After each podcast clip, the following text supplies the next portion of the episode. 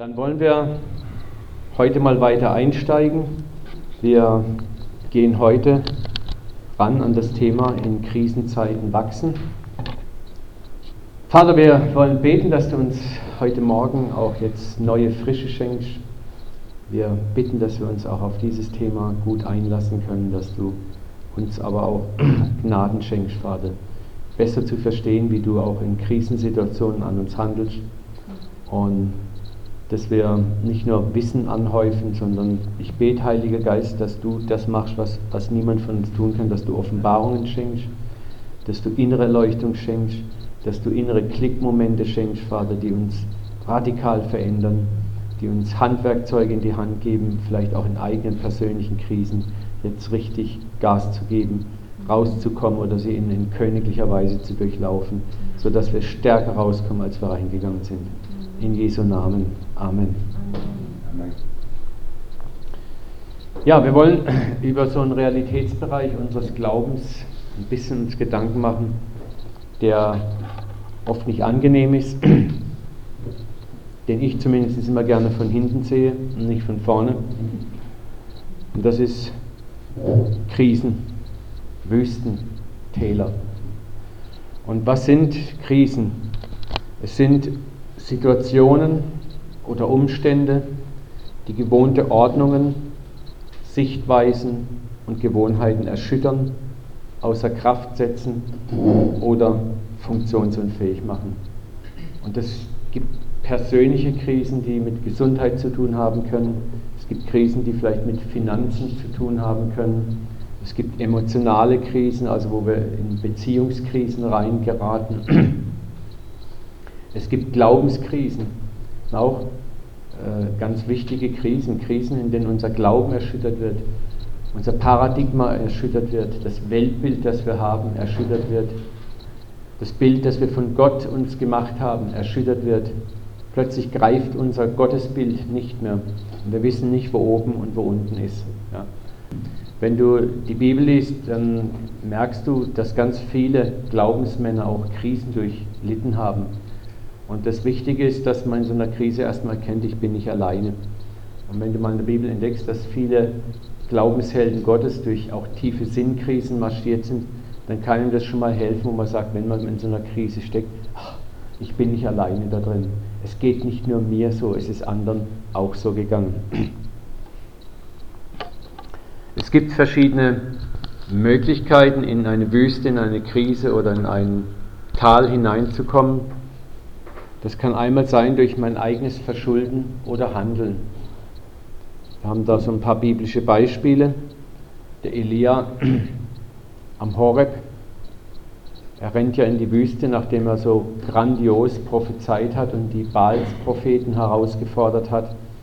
Und dann äh, kriegt er dieses Racheangebot der Königin Isabel und er ist so erschrocken, dass er in die Wüste rennt und von dort aus zum Berg Horeb wir haben Mose, seinen Totschlag. Er versucht auf eigene Faust diese Vision, die schon in ihm angelegt war, zur Erfüllung zu bringen. Ne? Es war in ihm angelegt, Israels Retter zu sein, aber er wollte es auf seine Weise tun. Und das Resultat ist, dass er zunächst erstmal flüchten muss. Oder Davids mannigfaltige Sünden, die ihn auch die eine oder andere Krise und eine oder andere Flucht beschert haben. Also wir können durch eigenes Verschulden oder Handeln in eine Krise reingeraten. Was ich gleich hier sagen möchte, das Großartige ist aber, dass Gott diese Dinge immer wieder zu unserem Besten rumwendet und nicht einfach sagt, Edge Badge, jetzt bist du da drin. Es gibt Krisen, Täler und Wüsten, die zustande kommen, weil Gott uns direkt dort reinführt. Die äh, Amis haben so ein, ein, cooles Wort dafür, Training for Raining. Trainieren fürs Regieren. Ne? Und das ist zum Beispiel Josef und Potiphas Frau. Potiphas Frau will mit Josef ins Bett hüpfen und Josef will nicht. Man könnte sagen, eigentlich, hey, der Junge hat hier richtig cool gehandelt, voll im, im, im Sinne des Gläubigen und zur Belohnung wandert er in den Knast. Ne? Und dann könnte man sagen, hey Gott, scheiße, ne? aber äh, Gott hat einen ganz bestimmten Plan. Und dieser Plan kommt durch diese Situation in die Gänge. Daniel in der Löwengrube, fast dasselbe Schema. Daniel weigert sich, diesen Götzen anzubeten und er weigert sich auch, äh, die Anbetung seines eigenen Gottes zu unterlassen. Zur Belohnung dafür fliegt er in die Löwengrube. Das Resultat ist aber am Ende ist noch mehr Herrlichkeit um Daniel herum und noch mehr Größe. Oder Paulus, der in Ephesus in den Kerker kommt, eigentlich nur weil er gepredigt hat, das getan hat, wozu er gesandt ist, aber kommt in eine Krise rein und Gott wendet diese Krise auch zu etwas Besserem. Und dann gibt es die dritte Form von Krisen, Tälern, Wüsten, die vielleicht am schwierigsten zu verstehen sind, wo wir vielleicht am härtesten umkauen dran. Das ist unser Leben in einer gefallenen Welt. Es ist ja, sage ich mal, eine Krise ist oft noch einfach zu bewältigen, wenn man sie erklären kann, wenn man sie sich logisch und theologisch erklären kann, wenn ich ganz schnell eine gewisse Logik darin entdecke. Aber es gibt manchmal auch Krisen, wo zunächst mal bestimmte Logik gar nicht unbedingt greift. da ist zum Beispiel der Turm von Shiloah, der auf 18 Galiläer oder Männer gefallen ist. Und die Idee der Frommen war natürlich sofort, die 18, das waren bestimmt Sünder. Die haben gesündigt und weil sie gesündigt haben, deswegen war der Schutz Gottes nicht auf ihnen und deswegen ist der Turm auf sie gefallen. Und Jesus sagt aber, die haben überhaupt nicht gesündigt. Die waren nicht mehr oder weniger sündhaft als ihr auch. Ja? So, das, hier erklärt Jesus auch nicht einen unmittelbaren Sinn. Er sagt auch nicht, der Turm ist auf die gefallen, weil Gott das und das machen will. Ja? So, wir wissen natürlich nicht, was im Einzelfall dahinter steckt. Aber was ich einfach mal nur auflisten will, es gibt auch manchmal Krisen, die wir im ersten Moment nicht direkt so einfach, locker erklären können. wo man zwar versucht, ein Erklärungsmuster zu ziehen, aber wo man auch manchmal sagen muss, es gibt manchmal kein unmittelbares, schnelles Erklärungsmuster. Warum ist das jetzt passiert? Und die einzige Erklärung ist die, wir leben in einer gefallenen Welt, in der Unglücke, Katastrophen und Dinge passieren können. Und gerade da ist es dann in dieser dritten Form von Krise vielleicht ganz, ganz wichtig, dass wir lernen, auch eine enge Beziehung zum Vater zu haben. Dass wir gerade in so Krisen, die wir nicht eindeutig zuordnen können, lernen, wie kann ich mit dem Vater Nähe haben, wie kann ich an ihm nah dran sein, um dort vielleicht Geborgenheit zu kriegen, um nicht irre an ihm zu werden. Ja? Okay, auf eine Krise können wir nach der Phase der Erschütterung in zwei Richtungen reagieren, positiv, negativ. Also wenn eine Krise kommt, erschüttert sie uns zuerst mal.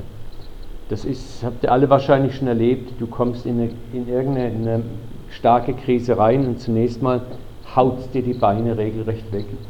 Es ist also nicht immer so, dass wir dann so ganz cool und elegant reagieren und sagen, ja, ich bin im Herrn, ich bin im Herrn völlig ruhig, Bruder. Ne? Sondern manchmal weißt du gar nicht, wo ist oben, wo ist unten. Es, gibt, es kann Tage dauern, das kann Wochen dauern, es kann manchmal sogar noch länger dauern, wo, wo du wie so ein Korken auf den Wellen hin und her gespült wirst. Du findest nicht zu Gott richtig, du, du findest bei Menschen nicht richtig Trost, du findest in dir selbst keine Antworten, du bist erstmal richtig schockiert. Ja.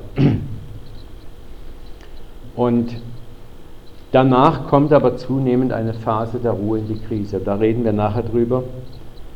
Wichtig ist zunächst mal, egal durch welche Möglichkeit wir in eine Krise, ein Tal oder eine Wüste geraten, unser himmlischer Vater nutzt diese Zeiten, um unseren inneren Menschen weiterzuentwickeln. Selbst die Krisen, die wir im Moment gar nicht so richtig begreifen und verstehen. Und möchte euch auch Mut machen, man muss manchmal auch nicht krampfhaft sofort nach einem Grund suchen. Ja? Manchmal bastelt man sich dann irgendwas zusammen, nur um zu überleben. Ja? Es halt verstehen. Also es ja, ja, klar. Natürlich, ich komme rein, dann will ich gleich wissen, genau. warum, wieso, weshalb, wie komme ich raus. Ja. Genau. Es ist aber manchmal kann auch das, das sich Gründe basteln, kann manchmal schwieriger sein, noch als vielleicht auch mal zu lernen zu sagen, okay, ich kapiere es jetzt im Moment nicht.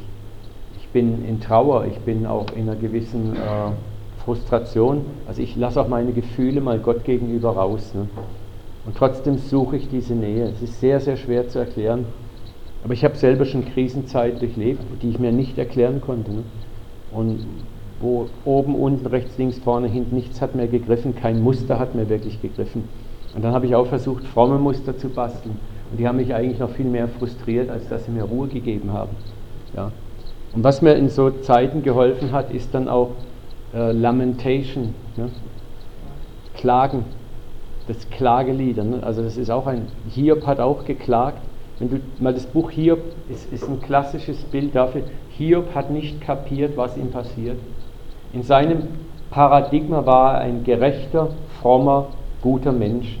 Und das zählt er dann auch auf, was er alles gemacht hat, wie toll er drauf war und, und, und, und, und. Ne?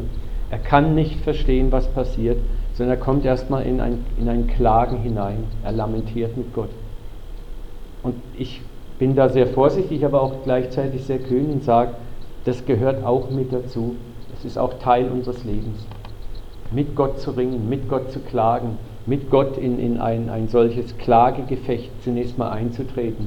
Weil was ganz wichtig ist, der Kummer, der Schmerz, auch das Nicht-Verstehen können, muss aus uns raus auch erstmal. Ja. Und das kann sehr hilfreich sein, mit Gott erstmal zu ringen. Das, deswegen reden wir auch hier drüber. Ne? Ich, ich versuche das nochmal weiter auszuführen. Die, die Sache ist natürlich ganz klar, ich meine, wenn ich, das heißt, und ob ich schon wanderte im finsteren Tal, fürchte ich kein Unglück. Was David sagt, und ob ich schon wanderte im finsteren Tal. Wir sollen, im Tal werden wir schon mal, wir werden in Täler reinkommen, aber wir sollen in dem Tal in Bewegung bleiben. Er sagt nicht, und ob ich kampierte im finsteren Tal. Ne? Oder ob ich, und ob ich mir ein Haus baute im finsteren Tal. So, das ist dann der, der kleine feine Unterschied. Wir müssen trotzdem wir lamentieren, trotzdem wir klagen, müssen wir in Bewegung bleiben. So, das ist sehr spannend, ja. Ähm, sowohl als auch. Ich denke, was völlig falsch ist, jetzt schauen wir nochmal das Extrem, was Daniel gerade aufgeführt hat, an, und da bin ich zum Beispiel auch eben nicht so ein Freund. Ich meine, das hat seine Richtigkeit. Proklamier, denk positiv, und das ist alles okay. Aber man muss auch fairerweise sagen, es gibt manchmal Momente, wo du es nicht mehr kannst. Es gibt Momente manchmal, wo das Ding dich so umgebrezelt hat, dass es, du selber hast das Gefühl, was ich jetzt mache, ist einfach nur grotesk. Es ist wie eine Hülle irgendwas bla bla bla rauslässt. Ne? Da müssen wir eins lernen, Gott der Vater, der dich gemacht hat, kennt dich durch und durch. Es gibt diesen einen Psalm, äh, wo David sagt, ob ich sitze oder stehe, ob ich liege oder äh, sonst was mache, gehe. Ne? Du siehst mich, von allen Seiten umgibst du mich. Diese Erkenntnis ist mir zu hoch, ich kann sie nicht begreifen. Und dann sagt David unter anderem auch, und er sagt, selbst jedes Wort, das ich noch nicht gesprochen habe, ist bereits vor dir wie ausgesprochen. Und dieser Psalm hat mir mal äh, sehr, sehr geholfen zu verstehen, dass Gott mich sieht. Ich kann mich vor ihm nicht verstecken. Das heißt also, ich muss vor ihm auch gar keine fromme Maske aufsetzen. Ich muss vor ihm jetzt auch nicht den mutigen, taffen Proklamierer spielen, wenn mir es danach überhaupt nicht zumute ist. Ich darf mein Herz vor ihm ausschütten. Und das hat Jeremia in seinen Klageliedern gemacht. Das hat Hiob gemacht. Und ich, die, es ist interessant, dass teilweise in den südlich gelagerten Ländern von Deutschland und auch in den orientalischen Ländern ist dieses Klagen, zum Beispiel auch, dass man Klageweiber bei der, der, den Tod hat, man den Toten beklagt. Äh, man muss eins ganz knallhart sagen, die Leute gehen mit Schmerz besser um als wir im Westen. Im Westen, wir sind geprägt durch die Philosophie der Stoa. Die Stoiker waren eine Philosophengruppe, eine griechische, die gesagt haben, dass das Ideal ist, dass man völlig gefühllos wird. Man freut sich nicht, man trauert nicht. Man ist in einer gleichbleibenden Ruhe. Und das ist eigentlich menschlich völlig unnatürlich. Ne? Aber das ist, hat Eingang auch in die christliche äh, abendländische Kultur gefunden, dieses Denken. Es gibt einige mönchische äh, Traditionen, die Aphaetea, Aphaetea, ja, also apathisch, da kommt das her. Ne? Also eigentlich im Grunde genommen völlig, ich freue mich nicht, ich lache nicht, ich weine aber auch nicht. Mich kann nichts mehr erschüttern. Und das ist eigentlich krank irgendwo. Ne? Das ist ja, das, das, kommt ein Stück weit auch aus dem Buddhismus. Ne? Da, die haben sich da schon mit befruchtet, auch die Griechen und die Buddhisten. Da gibt es ganz klare Verbindungen. Ne? Und das ist dieses Om. Aber das sind wir nicht. Und das ist interessant. Und der hebräische Mindset ist da ein ganz gesunder. Ne? Dort hat man geschrien, Rahel schrie und weinte um ihre Kinder und ließ sich nicht trösten. Gibt es diesen einen Vers, ne? äh, als der, der, der prophetisch gilt für den Kindermord in Bethlehem. Äh, du siehst das ganz oft im Alten Testament, diesen Ausbruch von Emotionen und Gefühlen. Und das ist etwas ganz Wichtiges, was wir auch lernen müssen, dass wir zu unseren Gefühlen stehen dürfen. Wir müssen Gott nichts vorspielen. Ja? Wir müssen nicht den Helden vor Gott markieren, wenn es nicht danach ist. Es ist manchmal wichtig, erstmal zu trauern. Es ist wichtig zu klagen, zu lamentieren. Aber es ist genauso wichtig, danach dann auch Gott immer wieder auch zu bitten, inmitten des Laments und der Klage oder der Frustration, dass er uns hilft. Dass wir auch schauen, Vater, da kommen wir dahin, wo ist der Grund? Was willst du mir zeigen? Willst du zu mir sprechen? Und wenn du wiederum die Psalmen siehst, dann siehst du immer, da kommt das Lament, die Klage und dann kommt der Preis, der Lobpreis. Also bei den davidischen, auch Klagepsalmen findest du es ganz oft. Er klagt und dann kommt und doch wird Gott mich nicht vergessen und doch wird er dann, das siehst du dann immer wieder, dann kommt der Aufschwung. Und das ist das, äh, wo ich uns Mut machen möchte, wo ich auch versuche in meinem Leben immer wieder zu lernen. Das eine tun und das andere nicht lassen. Ja. Und dass wir uns auch nicht beirren lassen von Menschen, die dann dir so diesen Proklamationsritus aufdrücken wollen und sei tough und sei stark und proklamier immer und äh, wir sind Christen, wir wissen, alles dient uns zum Besten. Das ist auch, wenn du vielleicht in der Seelsorge bist mit jemandem, und da musst du auch nicht Seelsorger sein, manchmal siehst du Krisen bei deinen Freunden. Ne? Und dann ist es manchmal, Paulus sagt, weint mit den Weinenden, freut euch mit den Freunden. Das ist einfach gesund. Ne? Du merkst, es gibt manchmal eine Situation, auch wo du siehst, Freund, Freundin ist in einer Krise drin und dann hat man schon gleich zehn Bibelverse parat, klatsch, klatsch, klatsch, klatsch, hebt man die und die nützen dem gar nichts. Ne? So, wenn er vielleicht dich gut leiden mag, dann grinst er so ehrlich und sagt vielen Dank dafür und denkt Arschloch. Ne? äh, und das ist, manchmal ist es einfach gut, vielleicht den anderen mal nur in den Arm zu nehmen und zu sagen, Mensch, du, ich kann mir vorstellen, wie es dir jetzt geht. Und mal sich jeden frommen Sülz und Spruch erstmal zu verkneifen. Und dann einfach mal vielleicht auch nur mal mit ihm zu beten, dass Gott ihn tröstet und nicht diese von oben herab Gebete. Ne? So, und, wo der andere erstmal spürt, hoppla, ich bin jetzt auch mal in meiner, in meiner Not erstmal angenommen. Ja?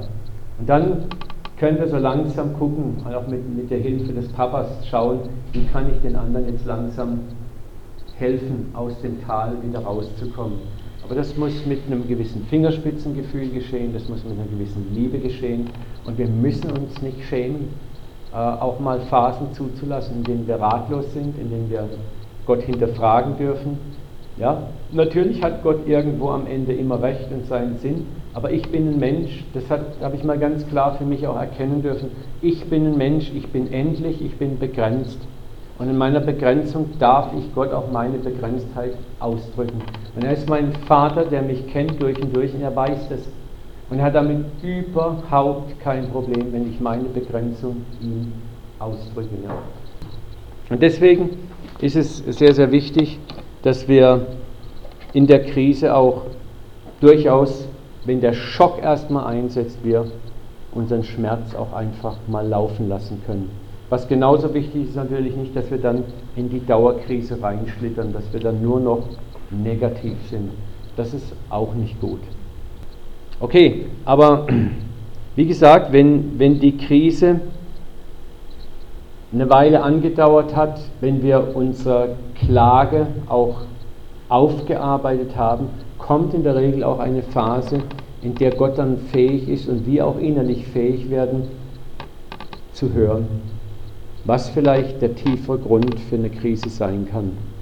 Und dann können wir sehen, wir haben aus einer Krise zwei Wege. Wir haben den Weg nach oben und wir haben den Weg nach unten. Ne?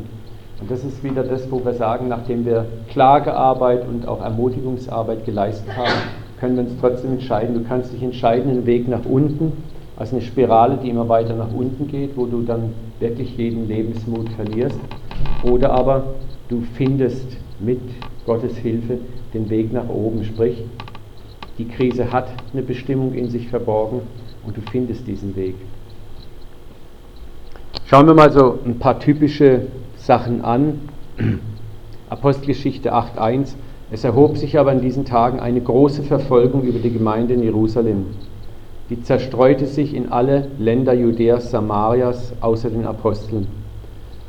Zunächst mal, man liest es und denkt, oh, klasse, toll, toll. Aber überleg mal, stell dir mal vor, es wird jetzt hier in deiner Heimatstadt eine Verfolgung erheben und du wirst zerstreut. Das heißt, musst Haus, Hof über Nacht verlassen und wirst irgendwo anders abgesetzt. Das ist zunächst mal ein Schock. Das ist nicht einfach nur, sie sind zerstreut und sofort predigen sie mutig das Evangelium. Wir sind zerstreut worden. Halleluja, preis den Herrn dafür. Da war auch erstmal ein Schockmoment. Da war ein Weinen, da war Aufarbeiten. Aber dann heißt es, die nun zerstreut waren, zogen umher und predigten das Wort. Jetzt siehst du, das ist ja, wir lesen das ein Satz, den haben wir in einer Minute gelesen und dann denken wir, das ist alles so passiert. Ne? Aber der Lukas hat es ja Jahre oder wenn nicht Jahrzehnte später nach den Ereignissen geschrieben. Das heißt, da waren mit Sicherheit auch erstmal Schockmomente, Frustrationsmomente. Aber als das Ganze abgeklungen war, interessanterweise beginnt dann die Krise ihre Früchte zu zeigen. Die Juden dachten ja nicht, dass das Evangelium für die Heiden bestimmt war. Was bringt Gott? Er bringt eine Zerstreuung. Er, er streut sie buchstäblich unter die Nationen. Und jetzt fangen sie an, unter den Nationen davon zu reden. Und das Evangelium kommt auf diese paradoxe Weise zu den Nationen. Schauen wir ein anderes äh, Momentum an. Da haben wir den Auszug Israel aus Ägypten. Und für Israel war es eigentlich unmöglich, gegen die ägyptische Armee bestehen zu können. Und genauso war es aber auch undenkbar, Gott wirklich zu vertrauen. Die hätten sich nie gewagt, aus Ägypten rauszugehen, so ohne weiteres, und sie hätten auch nie gewagt, gegen die ägyptische Armee anzutreten. Also muss Gott eine Krise schaffen. Er führt sie an das Meer, und am Meer geht es nicht mehr weiter, und hinten dran sind die Ägypter. Und gegen die können wir ja auch nichts unternehmen. Hinter ihnen Ägypten, vor ihnen das Meer, beides Unmöglichkeiten. Die natürliche Wahl wäre gewesen, wir ergeben uns, alles bleibt beim Alten, aber Gottes Befehl war, zieh weiter. Und so schafft Gott auch hier einen krisenhaften Moment, scheinbar eine Sackgasse, in der nichts mehr weitergeht.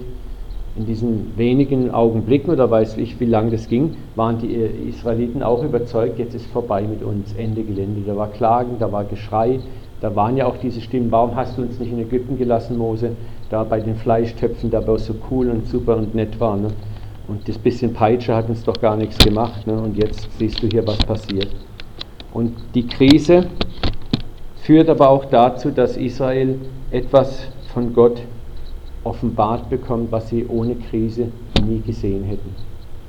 So Krisen äh, brechen auch neue Räume für uns frei, in die wir von alleine nie reingehen würden, in die wir alleine nie gehen würden. Und das ist manchmal auch so, dass wir, deswegen gibt es auch, ich gehe nochmal kurz zurück, diese Möglichkeit, ich kann durch eigenes Verschulden oder Handeln reinkommen, durch Gottes direkte Führung oder durch unser Leben in einer gefallenen Welt. Also manchmal ist es auch so, Gott gibt dir einen Weg vor, auch die legt was Neues vor dich hin und du willst nicht reingehen. Also muss Gott die Krise bringen. Die Krise drückt dich da rein. Meistens ist es so, dass wir freiwillig eher nicht das gewohnte, nette Umfeld verlassen. Also muss Gott die Krise benutzen, um uns in das neue, weitere, größere Feld reinzukriegen. Also ich habe das euch ja gestern schon mal erzählt. Ich hatte, äh, war sehr anti-Heiliggeist, anti-charismatisch und ich hatte einen Freund damals, der ist bei uns in der Gemeinde heute Architekt, äh, der hat mir sehr viel erzählt über das Thema Heilige Geist. Der war auch Baptist, war aber charismatisch geworden, der Jürgen Rasch. Ne? Und das war damals für mich so wie ein Mentor. Aber ich habe auf ihn nicht gehört. Ne? Ich hab, mir hat es gefallen, ihm zuzuhören, aber ich war nicht bereit, mich dem Heiligen Geist und diesen Dingen zu öffnen. Und dann musste Gott bei mir auch eine gesundheitliche Krise bringen die dazu geführt hat, dass ich mich schließlich aus der Krise heraus geöffnet habe. So, und das war dann im Nachhinein alles gut zu verstehen, warum, wieso, weshalb. Dieses Gemeindezentrum, in dem wir jetzt hier uns befinden, war auch eigentlich für mich zum Beispiel, was mich anbelangt, auch aus einer Krise heraus geboren worden. Das war eine sehr krisenhafte Zeit für mich, die Gott aber auch benutzt hat, um mein Vertrauen in ihn zu vertiefen. Ja. Ohne diese Krise hätte ich manches nicht gelernt, was ich heute gelernt habe. Das ist einfach wichtig. Und das kann bedeuten, dass, dass Krisen ganz tiefe Charakterschulen sind. Und Gott hat mit uns ja was vor. Ich habe ja vorhin schon gesagt, Training for Reigning. Du sollst im Himmel regieren oder in den himmlischen Örtern regieren. Und schon hier beginnt Gott unseren Charakter zu prägen und vorzubereiten. Und der Vater kann uns Einfluss, Verantwortung und Berufung nur in dem Maß geben, wie unser Charakter gewachsen ist. Und das bedeutet manchmal, dass wir auch eine gesunde Selbsteinschätzung lernen müssen, dass wir Gnade mit anderen lernen müssen, dass wir unseren Stolz begraben müssen, dass wir geistig auf ein neues Level wachsen sollen. Aber wie gesagt, meistens ist es so, unsere innere Bequemlichkeit hindert uns daran, solche Wachstumsschübe freiwillig vorzunehmen. In wenigen Fällen passiert es auch, dass Gott dir einen Impuls gibt und du gehorchst und Gott braucht gar keine Krise. Ne? Ich will nicht sagen, dass alles krisenhaft sein muss. Oft gehorchen wir auch und wir gehen in das neue Land rein. Wir brauchen keine Krise. Aber es ist teilweise, je größer die, die Änderung ist, die in uns stattfinden muss, äh, umso wahrscheinlicher ist es manchmal, dass Gott einfach einen krisenhaften Moment, eine Krise, eine Wüste, ein Tal benutzt, um in uns selber etwas zu ändern. Weil wir ein unglaubliches Beharrungsvermögen besitzen eigentlich. Ne? Wir ändern uns in der Regel erst, wenn die Kosten sich nicht zu ändern höher sind als die Kosten der Änderung. Ne? So und Petrus ist zum Beispiel, haben wir gestern auch schon gehört, eine äh, goldige Referenz dazu. Er war von seiner geistlichen Reife absolut überzeugt. Er hatte ja auch eine Referenz in sich, wie cool er eigentlich drauf war. In allem war er der Erste, der Schnellste, der Größte. Er war der Einzigste, der es gewagt hat, aus dem Boot zu steigen und von den anderen Losern hat es niemand gewagt. So, und er war sehr von sich überzeugt. Und Jesus wollte ihn benutzen, wollte ihn schon zu einem Eckstein machen, zu einer Hauptpersönlichkeit in dieser Bewegung. Und wir sehen dann, haben das gestern ja gehört, äh, wie Jesus ihm dann schließlich sagt, pass auf, du wirst mich dreimal verleugnen. Und das ist auch, Jesus kündigt die Krise, die kommt, hier schon an für ihn. Und Petrus weiß das entrüstet von sich. Und da zeigt sich nochmal, Gott zeigt hier nochmal, sagt, Junge, äh, etwas stimmt mit deiner Selbsteinschätzung nicht. Ne? Gott sagt es ihm auch nochmal. Manchmal kriegen wir auch in unserem Leben Ansagen von Gott für bestimmte Lebensabschnitte oder auch Dinge, die Gott gern ändern möchte. Und wir sagen, nee, nee, das ist, das ist überhaupt nicht so.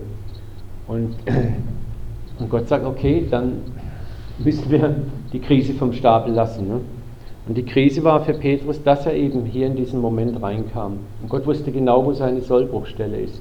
Es ist ja interessant, dass Petrus wieder mal, als Jesus gefangen wird in Gethsemane, heißt es, alle rannten weg, alle verließen ihn. Aber Petrus und Johannes waren die einzigsten, die sich dann wieder in diesen Hof des hohen Priesters reinwagten. Ich meine, da gehört Mut dazu. Petrus hatte Mut, er war entschlossen und das sah ja Jesus auch an ihm, diese Hingabe, dieses Verlangen. Er war so ein Natural Born Leader. Ne? Aber es war, es war ein Charakterfehler. Wenn, wenn Gott diesen Charakterfehler nicht brechen würde, würde Petrus eben auch dieses arrogante Schnöseltier werden. Ne? Und das wollte Gott nicht. Also muss Gott an seinem Charakter arbeiten. Und wir kennen das ja, er verrät ihn dann, er kommt in diese Stresssituation, er hat den Mut, in den Hof reinzugehen, aber die Krise fängt in dem Moment an, wo er plötzlich aus dem Nichts heraus konfrontiert wird. Du warst doch auch dabei. Ne? Und da plötzlich, das ist seine Schwachstelle, die er nicht gekannt hat. Und das habt ihr vielleicht auch schon erlebt. Es gibt Momente, wo du denkst, ja, da und da und da bin ich überall stark. Und nee, aber da, ist wie beim Zahnarzt, es tut nicht weh, es tut nicht weh. Warte mal, pass mal auf. Und dann geht er mit dem Haken da, ah! Ne? Und du hast schon gedacht, oh ja, toll, er muss doch nicht bohren. Und dann, ah, doch, da tut es weh. Ne? Und der Herr weiß ganz genau, wo die faule Stelle ist, auf die er pointen muss. Ne? Und Petrus wird an dieser Stelle erwischt. Und um den Felsen zu werden, auf den Christus seine Gemeinde baut, muss dieses faule Eck ausgeräumt werden. Und wir haben es ja gestern gehört, er wird dann wieder hergestellt am See Genezareth. Die Krise hat ihren, ihren, ihren ersten, sage ich mal, Frucht gebracht. Ne? Er kann sich gesund einschätzen, er sagt nicht mehr Agape, sondern nur noch Filio und er hat den ersten Schritt gemacht. Aber um euch jetzt auch mal zu beruhigen, man denkt dann immer, ich bin durch eine Krise durch, es ist vorbei. Meistens ist es nicht so. Das sind gute und schlechte Nachrichten. Ne? Äh, Gott sagt, okay, wir haben jetzt mal einen ersten Schritt in die richtige Richtung gemacht. Aber das ist auch das, Charakteränderungen sind Prozesssachen, die brauchen Zeit. Gott nimmt sich Zeit mit uns und wir sollten Zeit für uns auch uns selber Zeit geben. Petrus war nämlich noch lange nicht durch. Da gab es ungefähr acht oder neun Jahre später eine zweite Situation. Das war im Galaterbrief, kannst du es nachlesen, zwei, wo Petrus in, bei den, in Antiochien bei den Heiden sitzt, mit ihnen Fritten und Burger isst. Ne?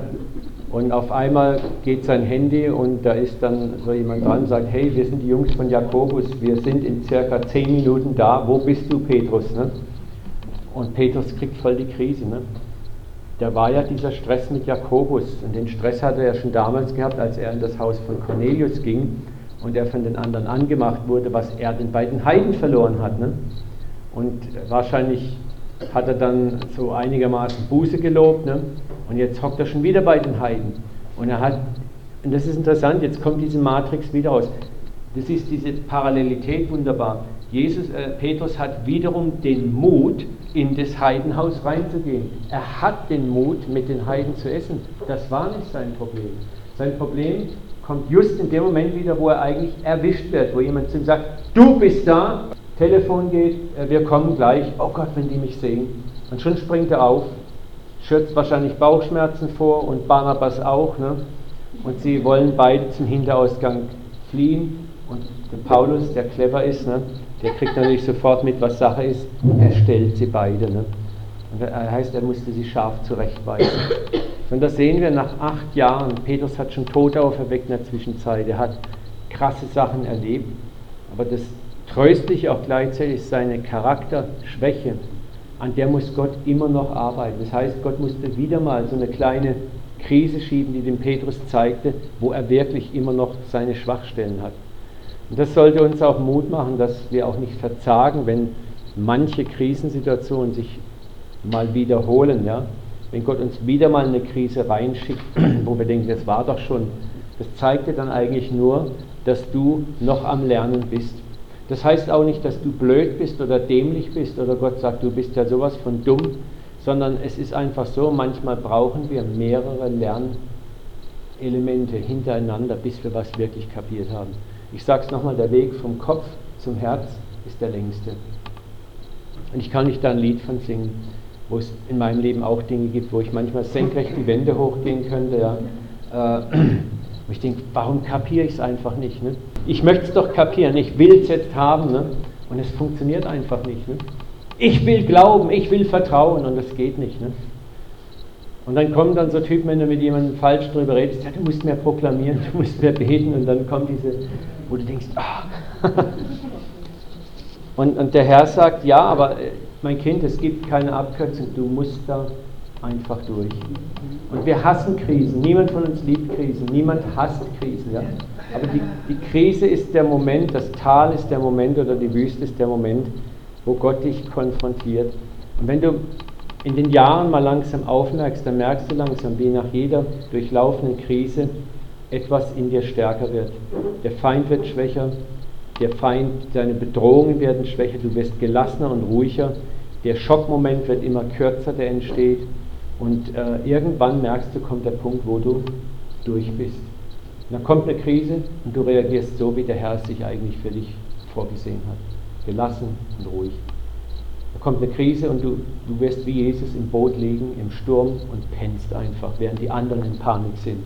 Schauen wir uns einen anderen Kommentar an. Größe der Krise, in der wir stecken, zeigt manchmal die Größe an, die wir haben werden, wenn wir unsere Lektionen der Krise gelernt haben. Also die Größe der Krise, in der du bist, definiert manchmal die Position, die du hinterher haben sollst, definiert manchmal die Größe, die du haben sollst. Das heißt, Gott sagt, schau jetzt hier bei David und Goliath, David steht vor Goliath und was Gott eigentlich sagt, wenn du mit dem Kampf durch bist, wirst du die Position dieses Riesen haben.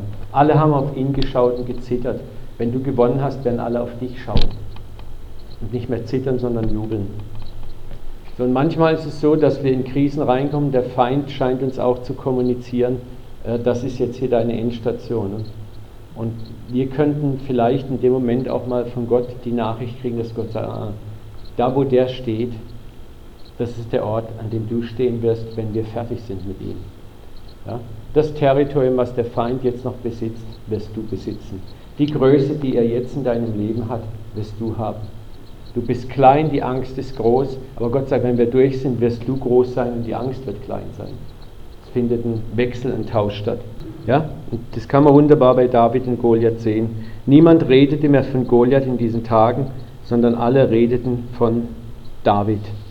Da können wir sogar mal lesen. Und David zog aus, überall wo Saul ihn hinsandte, danach handelte er klug, sodass Saul die Kriegsleute unter ihn setzte und dem ganzen Volk gefiel es wohl. Und es begab sich, als David heimkam von der Schlacht der Philister, dass die Frauen aus allen Städten Israels mit Gesang und Reigen, Handpauken und Freuden und Triangeln dem König Saul entgegengingen. Die Frauen sangen fröhlich und jetzt kommt dieses hässliche Lied. Ne? Saul hat tausend erschlagen, David zehntausend, was ihn dann auch wieder in die nächste Krise reinstürzt. Ne? Aber das jetzt mal nur zu sehen, niemand hat mehr Lieder über Goliath gesungen, sie haben alle über David gesungen. Und das ist das, wenn Gott fertig ist, wenn wir in der Krise mit ihm durch sind. Was ist das Schlechteste, das wir in einer Krise oder Wüstenzeit tun können? Versuchen, sie auszusitzen, ohne uns zu ändern. Das ist auch eine Technik. Ich mache mich so klein, dass der Wind über mich hinweg pfeift, lege mich flach am Boden und hoffe, dass es schnell mit möglichst wenig Kollateralschäden an mir vorbeigeht. Ist eine Technik. Und es ist erstaunlich, dass Gott das durchaus zulässt. Gott erlaubt auch manchmal, dass dann die Krise einfach so über dich hinwegpfeift. Dass du menschliche Mittel einsetzt, um die Krise, die Gott schickt, irgendwie auszusitzen. Leider, sie kommt wieder und sie kommt stärker. Oder wenn wir nur nach einem Ausweg suchen, ohne uns zu fragen, was will Gott denn in dieser Zeit zu mir sagen? Also dass die Krise, und ich bin ausschließlich nur beschäftigt, diese Krise abzubiegen, abzuwenden. Setze mein ganzes Können, mein ganzes Management, meine ganzen Ressourcen ein, diese Krise abzubiegen. Aber in der Krise ist, wie gesagt, ein Zeitfenster, in dem Gott dir vielleicht etwas sagen kann oder zeigen kann, was er zu keiner anderen Zeit zu dir sagen kann, in der Dringlichkeit, in der Intensität. Krisenzeiten schärfen oder sollten das geistliche Hören schärfen. Was auch äh, schwierig ist in einer Krisenzeit, wenn wir andere Menschen und ihre Hilfe suchen ausschließlich und nicht die Möglichkeiten des Vaters. So werden Ishmaels geboren. Also da ist die Krise und ich gucke sofort, wer kann mir helfen, wer ist derjenige, der mir jetzt beistehen kann. Und Gott ist eigentlich völlig außen vor. Wie gesagt, wenn wir eine Krise aussitzen oder nur menschliche Lösungen suchen, wird die Krise sich wiederholen, bis aus einer Reihe vielleicht kleiner Krisen und Wüsten eine massive Erziehung Gottes kommt. Weil oft ist es auch so, dass Gott gar nichts machen muss, denn die Sachen, die Gott in unserem Leben ändern will, beginnen manchmal ein unheilvolles Eigenleben zu entwickeln. Nehmen wir mal an, Gott möchte einen Charakterteil in dir ändern. Und du weigerst dich standhaft, sitzt deine Krisen aus, umschiffst die Krisen, die Gott hat mit der Hilfe von Menschen, anderen Dingen. Dann wird das Problem, was Gott eigentlich sieht, wo er dir eigentlich helfen will, wird immer größer. Sprich, dein Charakterfehler wird immer stärker. Und dieser Charakterfehler wird immer mehr Probleme um dich herum produzieren, bis vielleicht das finale große Problem kommt, das Gott gar nicht im Sinn hatte für dich. Und dieses Problem schlägt dann alles kaputt. Und vielleicht wirst du dann in einer ganz großen, tiefen, aber eigentlich völlig unnötigen Krise das lernen, was du vorher vielleicht in kleinen Krisen auf einfachere Weise hättest lernen können. Denken wir mal an den verlorenen Sohn. Er hat sich vom Vater entfernt und nicht der Vater von ihm. Er ging in die Fremde und lebte auf eine Weise, die nicht gut war. Der Vater war nie daran beteiligt. Der Vater klaute ihm nicht nachts Geld oder, oder schickte irgendwelche Umstände hinter ihm her, die ihm das Leben schwer machten. Er landete bei den Schweinen, weil er es selber so eingefädelt hatte. Es war seine eigene Entscheidung. Die Summe seiner Entscheidungen, die er getroffen hatte, haben schließlich zur Hauptkrise Schwein geführt. Und das andere ist das, wo Gott sagt, ich will dich unterweisen, ich will dir den Weg zeigen, den du wandeln sollst, ich will dich mit meinen Augen leiten. Auch das müssen wir sehen. Es ist eigentlich vor jeder Krise, äh, gerade wenn es Erziehungskrisen auch sind, kommt Gott immer auf die eine oder andere Weise und spricht zu uns. Ich habe es in meinem Eigenleben oft erlebt, dass Gott vorher mehrfach Dinge einfach anspricht, bevor es dann knallt. Und das Dumme ist manchmal, dass wir eben die Stimme Gottes nicht hören oder hören wollen. Und da kann man Gott auch keinen Vorwurf machen. Ne? Er versucht es immer erst so, er versucht es auch immer erst minimalistisch, dass wir einfach uns von seinen Augen leiten lassen. Das ist dieser zweite Teil des Psalmes sehr gut. Seid nicht wie Rosse und Maultiere, die nicht verständig sind, denen man Zaum und Gebiss ins Maul legt, wenn sie nicht zu dir kommen wollen. Also das ist das, was Gott sagt, wenn du unverständlich bist, dann muss ich dir halt ein Zaumzeug ins Maul legen, gewissermaßen harte Umstände und zieh dich durch die Umstände dahin, wo du hin sollst, was gut ist. Also es ist auch wichtig, dass es in der Regel auch immer, wenn wir lernen zuzuhören, durchaus Gott vorher schon redet und eine Krise nicht unbedingt immer sehr krisenhaft sein muss, sondern dass es oft auch nur manchmal kleine Änderungen sein müssen. Ich weiß nicht, ob ihr, kennt ihr euch im Dressurreiten ein bisschen aus? Habt ihr das schon mal gesehen? Das ist begeisternd zu sehen, ne? wie die quasi, die sitzen wie so ein Stock auf dem Pferd, man sieht fast keine Bewegung und die lenken das Pferd fast nur noch mit dem ganz leisen Schenkeldruck. Das heißt, da ist eine totale Harmonie zwischen Pferd und Reiter. Da ist nicht, mit, wie man in den Wildwestfilmen ist, und, ne? äh, gar nichts. Ne? Und wir sind jetzt keine Pferde, aber ich, ich, ich finde es immer ein harmonisches Bild, wie Gott eigentlich mit uns zusammenarbeiten möchte. Das sollte eigentlich kein lautes Wort, kein Rumgepeitsche, kein Gezerre und Gemache sein, sondern ganz leiser Schenkeldruck hier und da, vielleicht mal ein leises und, und schon gehst du in die richtige Richtung, weil die Kommunikation stimmt. Und deswegen ist es auch so wichtig, dass wir, um Krisen zu vermeiden, sollten wir auch lernen, Gottes Stimme zu hören und auch dann, wenn wir sie hören, nach Möglichkeit gehorchen. Aber das beim Dressurreiten, ich finde es ein sehr gutes Bild, aber weißt du, wie das erlernt wird? Das ist jahrelang. Ich weiß, ich weiß. Und die Pferde werden teilweise richtig hart geschlagen in der Zeit. Da sieht zum Schluss, ist es so, diesen leisen Schenkendruck, mhm. wo sie dann kriegen, dann wissen sie genau, klar. aber der ist nicht von Anfang an da. Nee, nee, das, das ist völlig klar. Das, deswegen heißt es ja Dressurreiten. Ne? Ähm, bitte? Genau. Nee, aber das ist, ist ja auch, ich meine, wir lernen vieles eben leider auch nicht einfach so. Ne? Das ist, da muss manchmal auch Gott ein bisschen, wen ich lieb habe, den strafe und erziehe ich. Ne? Einen jeden Sohn, den ich annehme. Und das Züchtigen ist natürlich jetzt nicht dieses Ich peitsch dich aus, sondern Gott, Gottes Absichten sind eigentlich immer liebevoll. Aber unser Störrischsein, unser Verbocktsein, das definiert manchmal eben dann die Härte, mit der Gott vorgehen muss. Gott möchte eigentlich gelassen und ruhig mit uns umgehen. Ich habe mal einen Bekannten gehabt, der war Jumbo-Pilot. Und der hat mir auch mal gesagt, du, du fliegst nicht einfach von äh, Frankfurt nach Los Angeles und biegst dann irgendwo scharf rechts ab, sondern die Kursänderungen werden so fein und so graduell während des Fliegens vorgenommen, dass der Passagier im Flugzeug überhaupt gar nicht spürt, wann eine Kurve geflogen wird. Ja, das ist also so ganz frühzeitig werden die Kursänderungen schon eingeleitet und dann merkst du kaum, wie das Flugzeug fliegt. Ne? Stell dir mal vor, du würdest jetzt hier in diesem Flugzeug sitzen, also würdest du lieber her dort sitzen oder lieber dort sitzen. Aber äh, das ist häufig das, so wenn wir schön smooth und ruhig fliegen, ne? Dann ist es das, wo Gott einfach uns ruhig führen kann.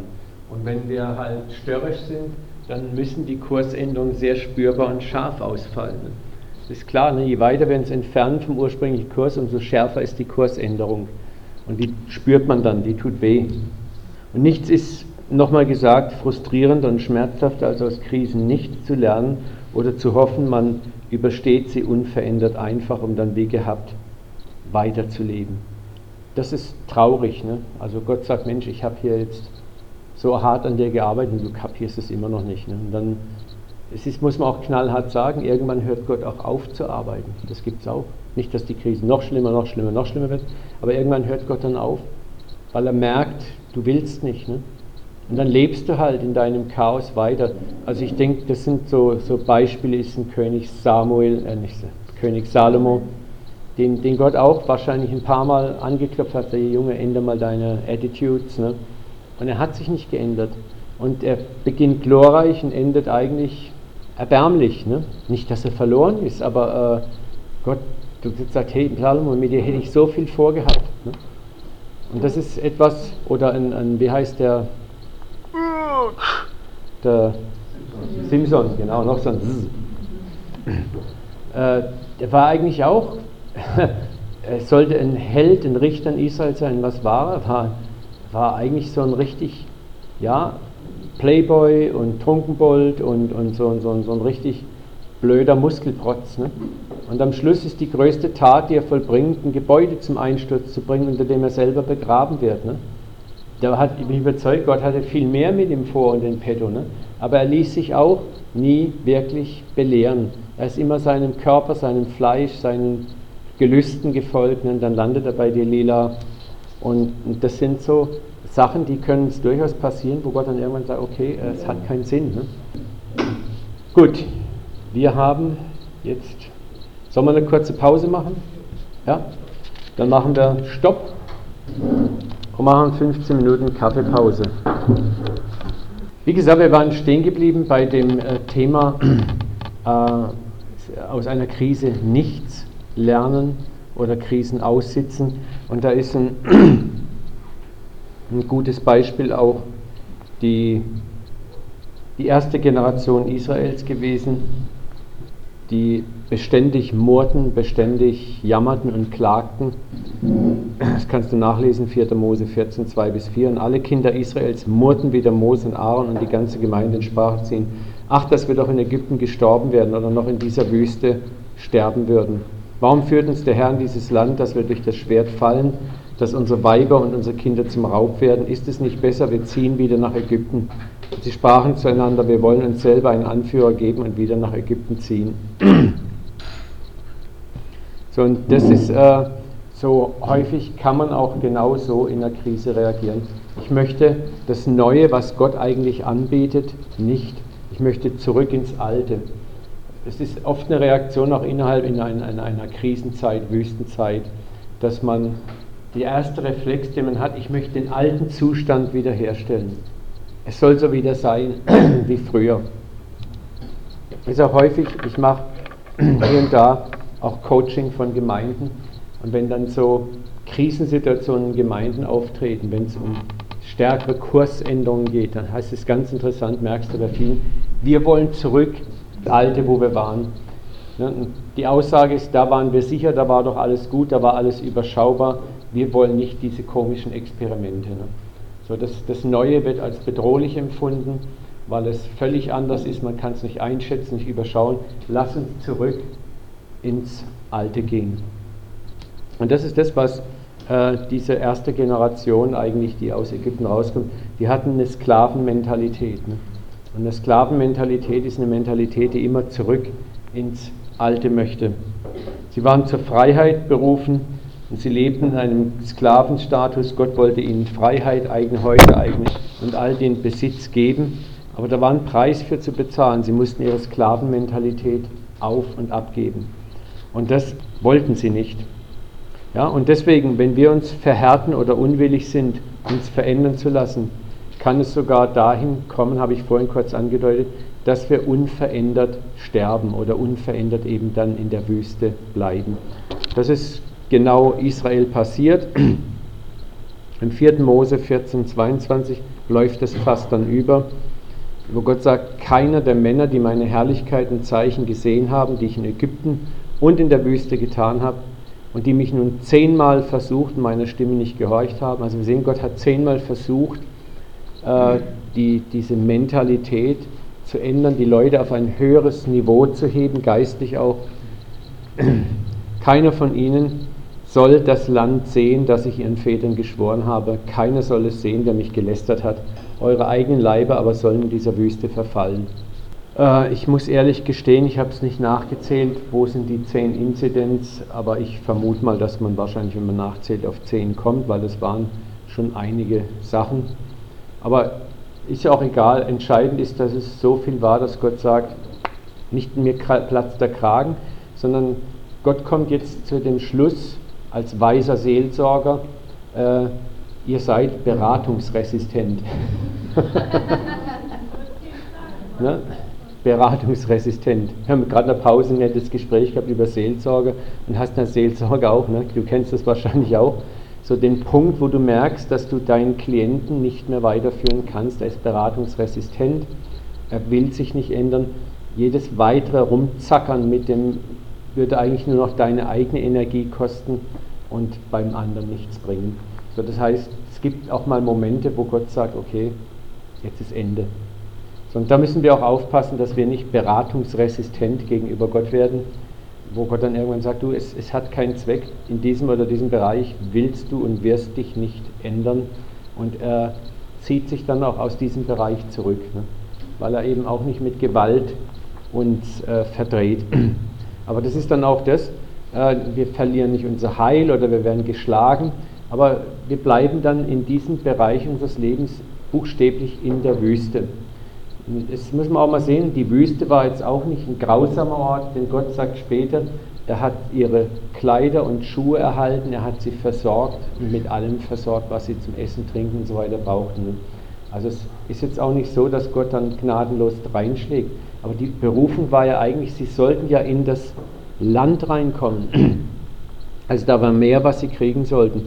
Und das ist auch mal die Frage bei uns, wenn wir in, in Krisensituationen stehen, gibt es da etwas, was Gott dir mehr geben möchte, eine höhere Berufung?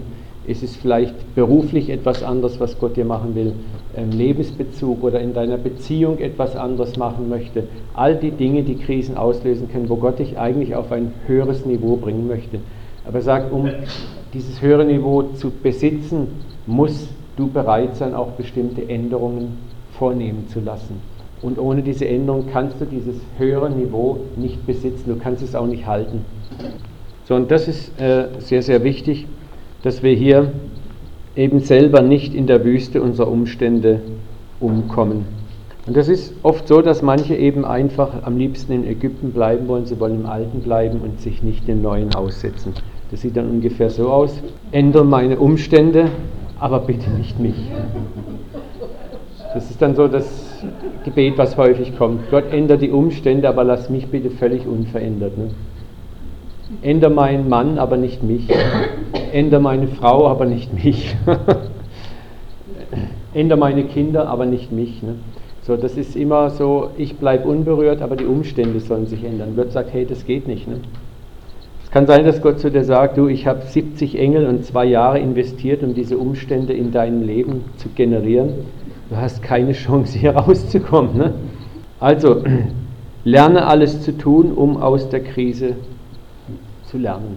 Wo du es nicht tust, kann ich dir garantieren, kommen neun weitere Krisen dazu. Ja, vielleicht sind es auch mehr oder weniger. Weil irgend... Genau. Ja, vielleicht hat Daniel auch recht mit seiner Exegese, dass das 10 jetzt nur eine symbolische Zahl war. Ne? Irgendwann, aber ist es so, zum Zeitpunkt X hört Gott einfach auch aus Erbarmen auf, an dir zu arbeiten, weil er sagt, ich, da ist kein Fleck mehr, wo ich hinschlagen kann. Ne? Bitte? Alles, so blau. Alles blau. Ne? Ich glaube, da gibt es sogar irgendeinen so Bibelvers, muss mal gucken, habe ich irgendwo so wo soll ich noch hinschlagen? Äh, du bist voller Striemen und, und muss mal gucken. ja, die haben schon eine Sprache gehabt im Alten Testament. Ne? Aber wie gesagt, irgendwann hört Gott auf zu arbeiten und uns herauszufordern und wir sterben in der Wüste unserer Durchschnittlichkeit, in vielleicht dem bestimmten Bereich, den Gott gerne ändern möchte. Ne? Das muss nicht unser ganzes Leben sein, aber vielleicht in dem Bereich, wo Gott etwas zum Durchbruch bringen möchte. Deswegen ist es sehr wichtig, dass wir bei Krisen dieses Aufmerken lernen, dieses genaue Hinhören, Empfinden und auch die Chancen suchen, die in einer Krise verborgen sind. Ich möchte uns ermutigen, es nicht so weit kommen zu lassen, egal wie alt wir sind. Es ist immer Zeit, umzukehren. Es ist immer noch Zeit, den Geist Kalebs zu bekommen, der mit 80 noch gesagt hat, gib mir das Gebirge mit den Riesen. Das Kreuz tut weh, wenn wir mit Gewalt widerstehen.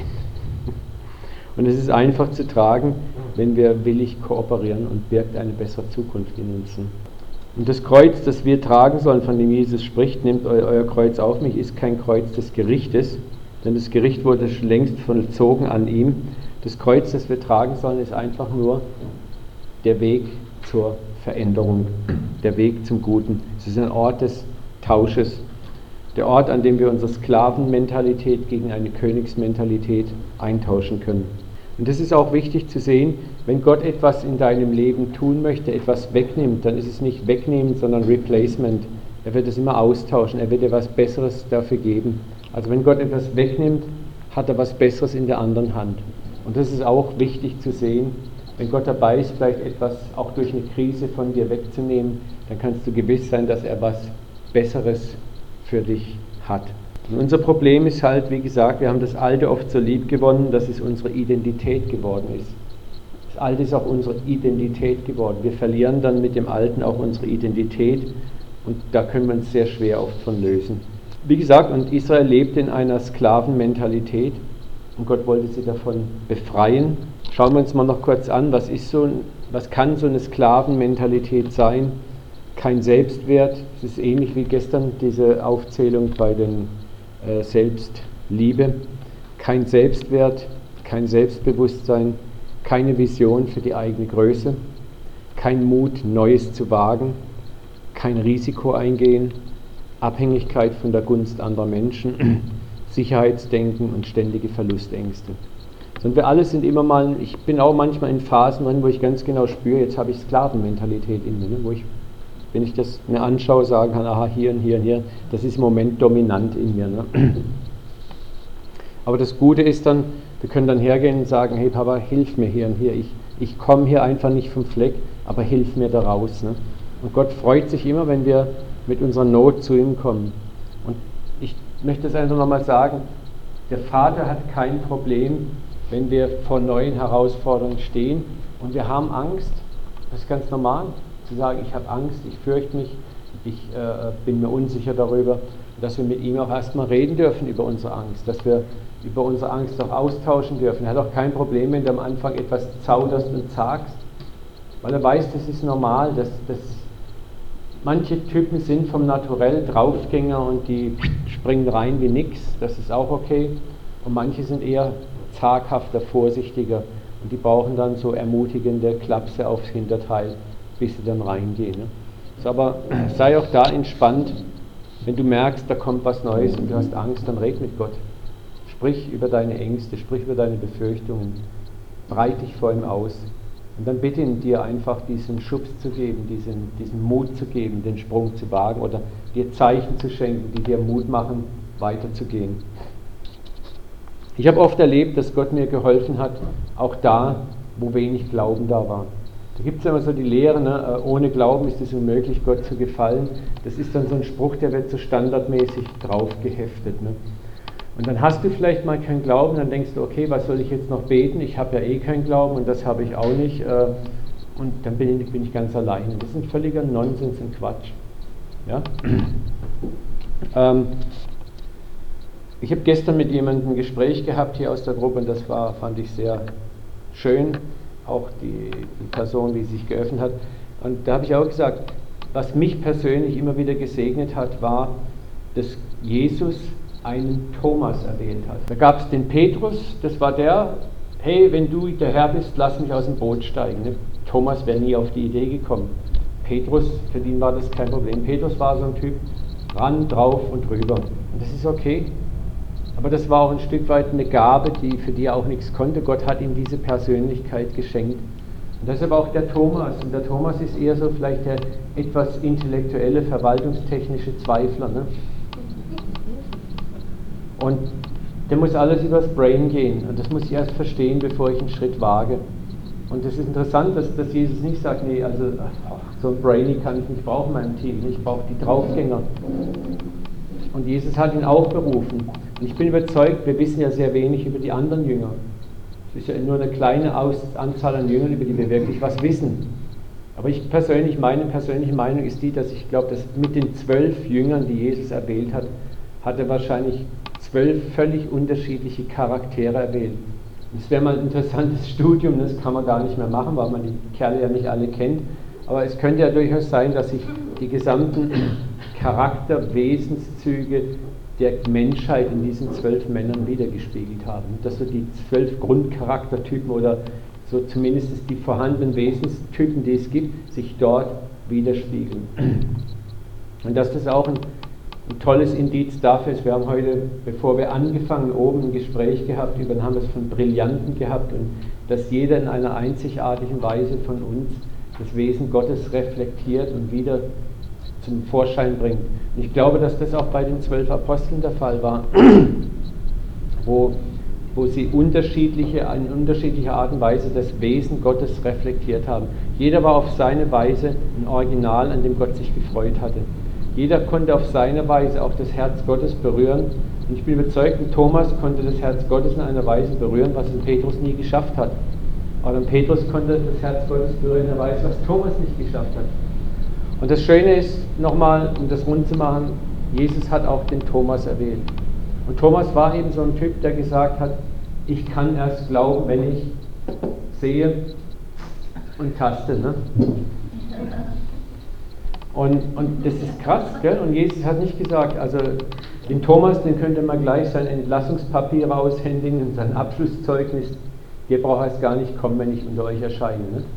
Aber der Mann hat ein Statement gegeben, ich glaube das erst euch Jungs, wenn ich es mit eigenen Augen sehe.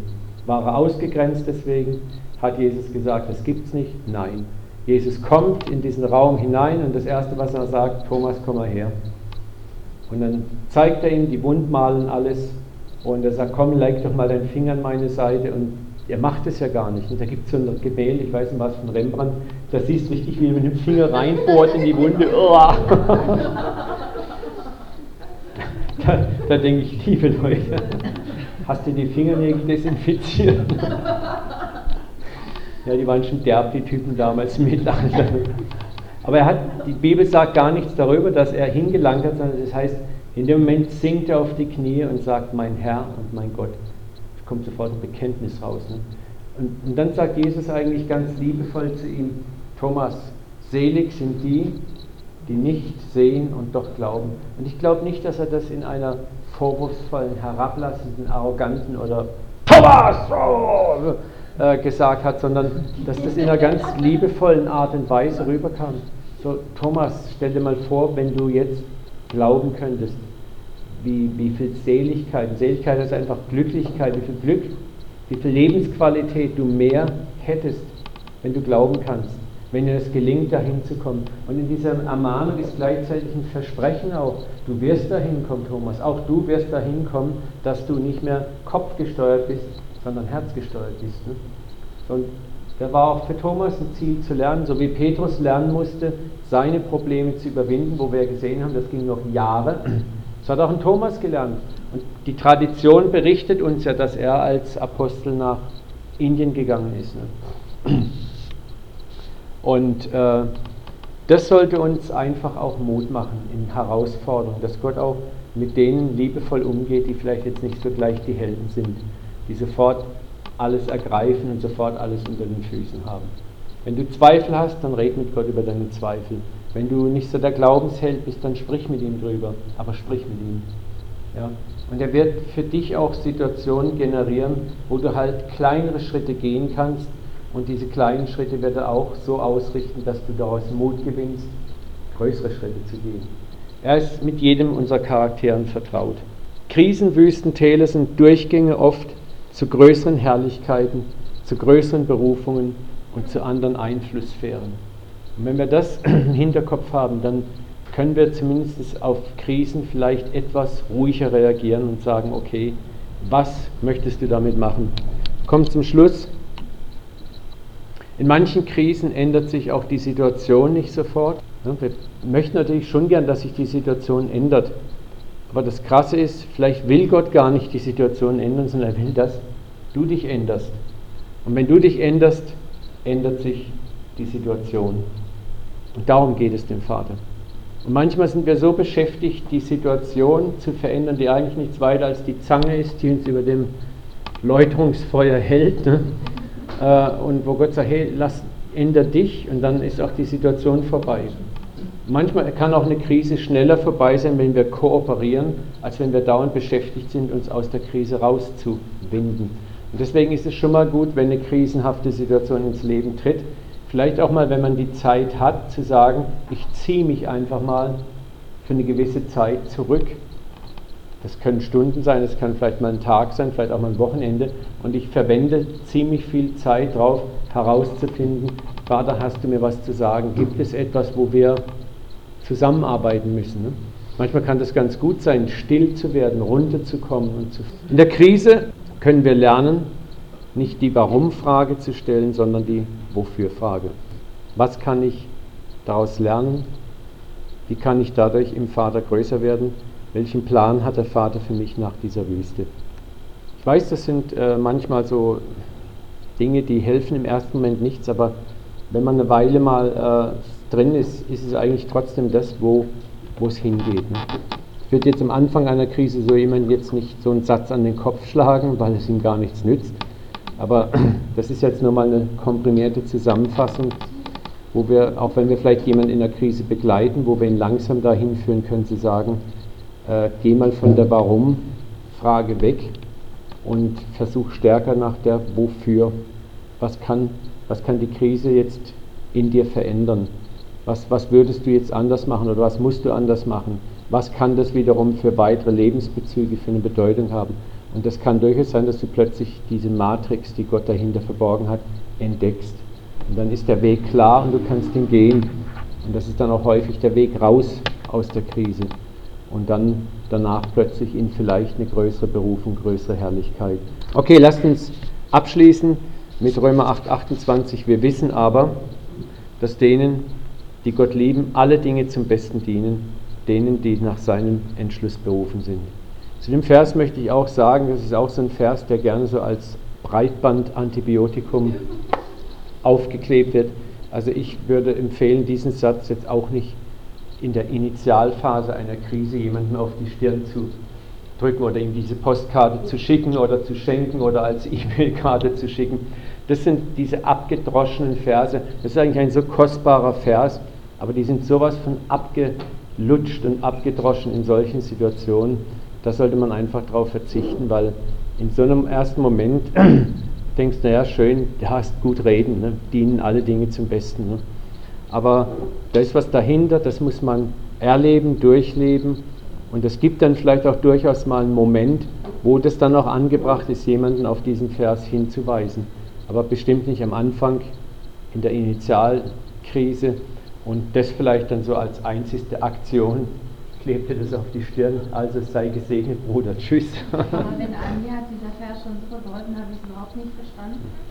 Und dann habe ich nur als Fernziel bekommen, dass alle Dinge mir zum Besten dienen. Und egal wie die einzelnen Schritte dann sind, ich weiß, dass das das Fernziel war. Ja klar, ich meine, wenn du das selber für dich, wenn du das für dich selber nimmst, ich hoffe, ihr habt mich nicht missverstanden, ich bin nicht gegen diesen Vers, hier ist schon mal die Unterlage, äh, sondern es geht darum, in welcher Weise wir manchmal Bibelverse benutzen, ne? vor allem anderen gegenüber. Ne? Und, und ja, das, das ist definitiv. Weil was ich oft damit kommuniziere, ist, komm, reiß dich mal zusammen, ich nehme das, was dich jetzt gerade berührt, gar nicht ernst und hab dich nicht so. Und das kommuniziere ich auch dem anderen und er leidet nur darunter. Wenn du Gott nicht verstehst, bringt er der Vers nicht. Nee.